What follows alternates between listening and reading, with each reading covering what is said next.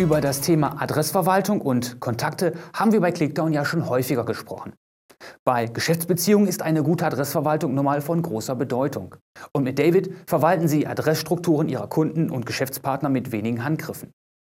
In vielen Unternehmen werden aber neben der Kommunikationsplattform auch andere Applikationen eingesetzt, wie zum Beispiel Warenwirtschaftssysteme, CRM-Software oder auch Shop-Lösungen. Und die bringen häufig ihre eigene Datenbank für das Kontaktmanagement mit. Bedeutet das nun, dass Sie Ihre Kontaktdaten an mehreren Stellen gleichzeitig pflegen müssen? Nein, natürlich nicht. Hallo zur aktuellen Clickdown-Ausgabe. Vielen Dank fürs Zuschauen. David können Sie an andere Datenbanken andocken. Mithilfe des integrierten Redirectors binden Sie externe Quellen wie zum Beispiel SQL, ODBC oder Access-Datenbanken komfortabel in das Tobit-Archivsystem ein. So können Sie direkt im David Info Center auf die Daten und Informationen verschiedenster Quellen zugreifen.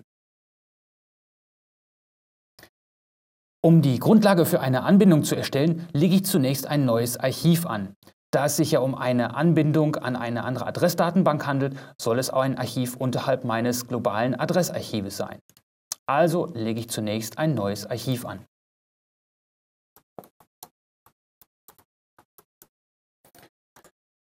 Warum das Archiv so heißt, werden Sie gleich noch sehen.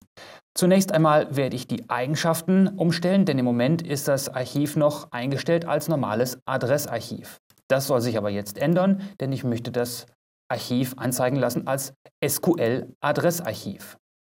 Hier sehen Sie auch sofort einen neuen Konfigurationsbutton, auf den wir gleich noch einmal zurückkommen. Und so ist das neue Archiv angelegt.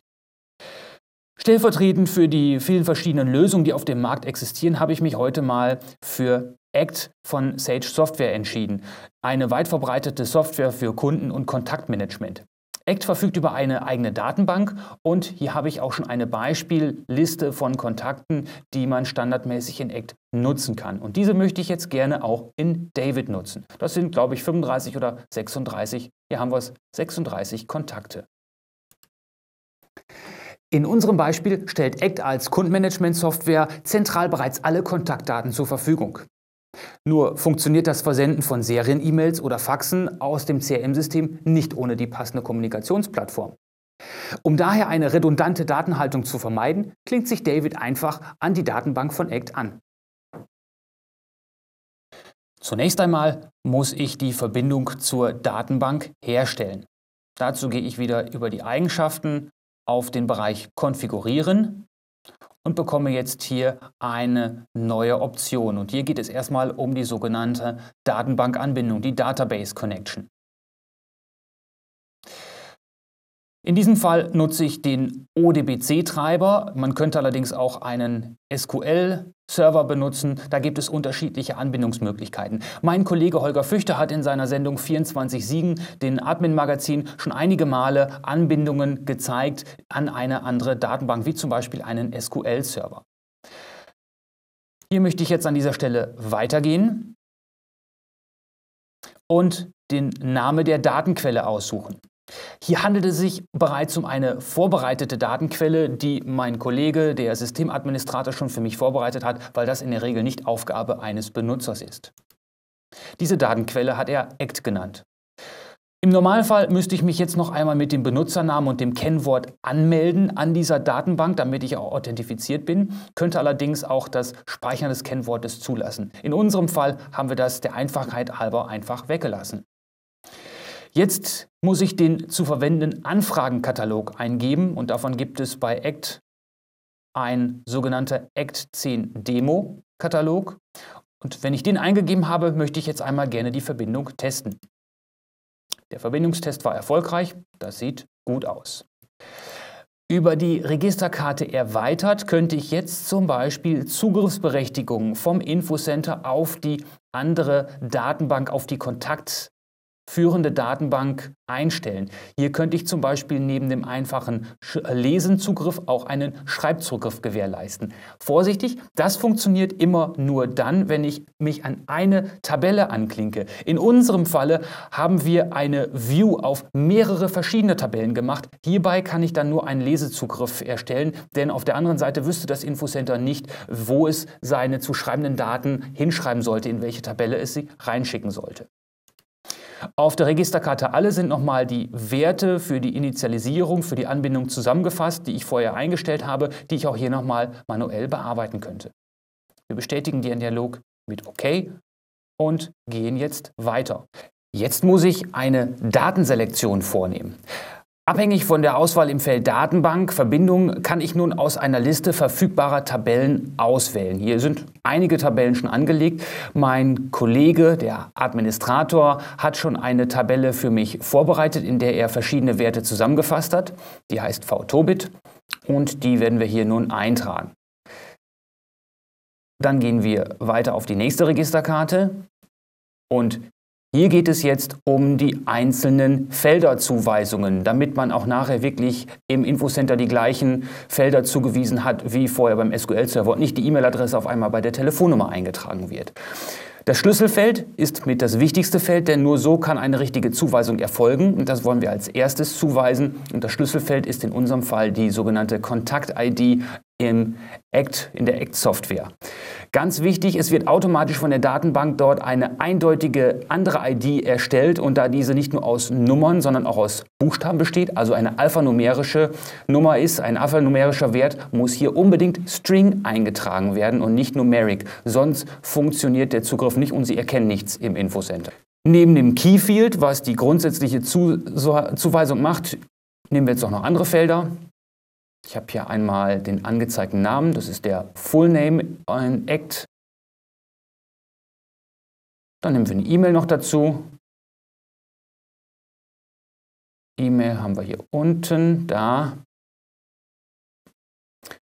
Die geschäftliche Telefonnummer sollte auch nicht fehlen. Telefongeschäft. Dann auf jeden Fall der Firmenname. Das ist der Company Name die Postleitzahl, der Postal Code und der Ort sollte auch nicht fehlen, die City. Dann nehmen wir noch hinzu eine Anrede. Das ist die sogenannte Salutation. Die ist auch nicht unwichtig bei Serienrundsendungen zum Beispiel, wenn es um eine Anrede geht. Und vielleicht nehmen wir noch eine Mobilnummer dazu, die Handynummer. Auch dafür gibt es ein entsprechendes Feld in ACT. Und jetzt haben wir schon einige Felder belegt. Oh ja, der Nachname sollte auch noch dazu kommen. Wir sollten ja zumindest auch wissen, mit wem wir es dort zu tun haben. Das ist der, nein, nicht First, sondern der Last Name. Und einmal ein Vorname, der First Name. Okay, bestätigen.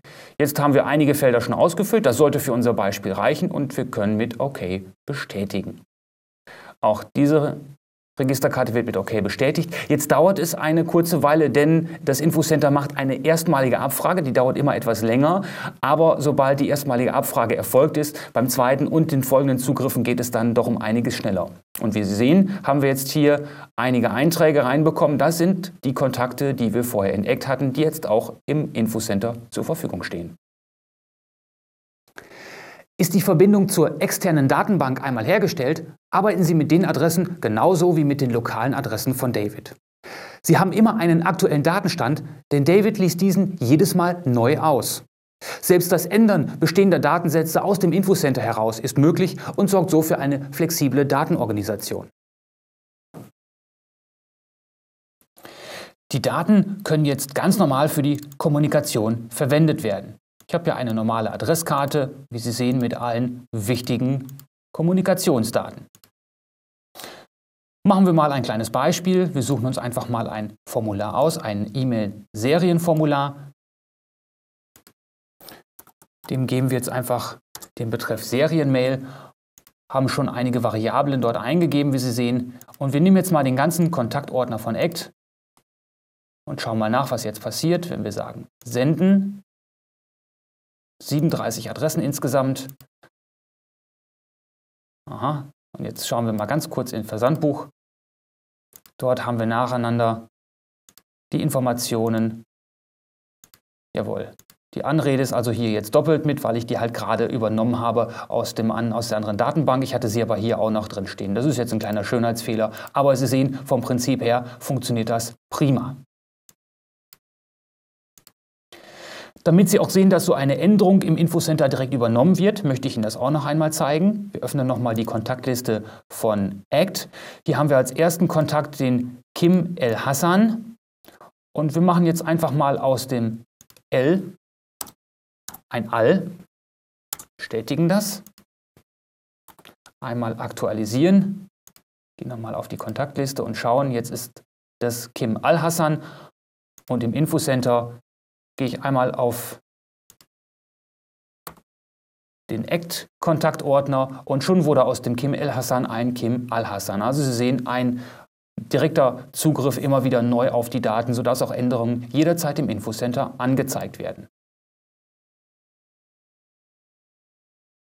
Zusätzlich können Sie auch Adressen aus dem Ordner mit der Datenbankanbindung ganz einfach per Drag and Drop herausziehen und zum Beispiel in einen anderen lokalen Ordner ziehen, wo sie dann eben auch lokal zur Verfügung stehen.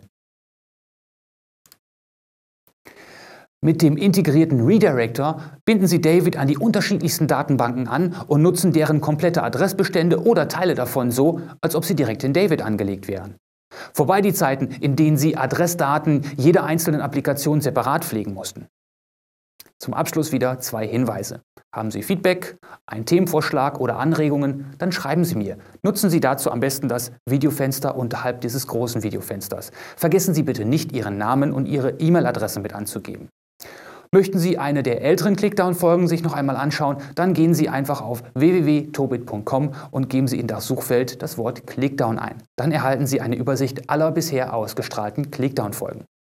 Damit sind wir auch schon wieder am Ende der heutigen Sendung. Wir sehen uns hoffentlich wieder am kommenden Donnerstag, wie üblich, um 17 Uhr. Bis dahin, machen Sie es gut und bleiben Sie mir treu.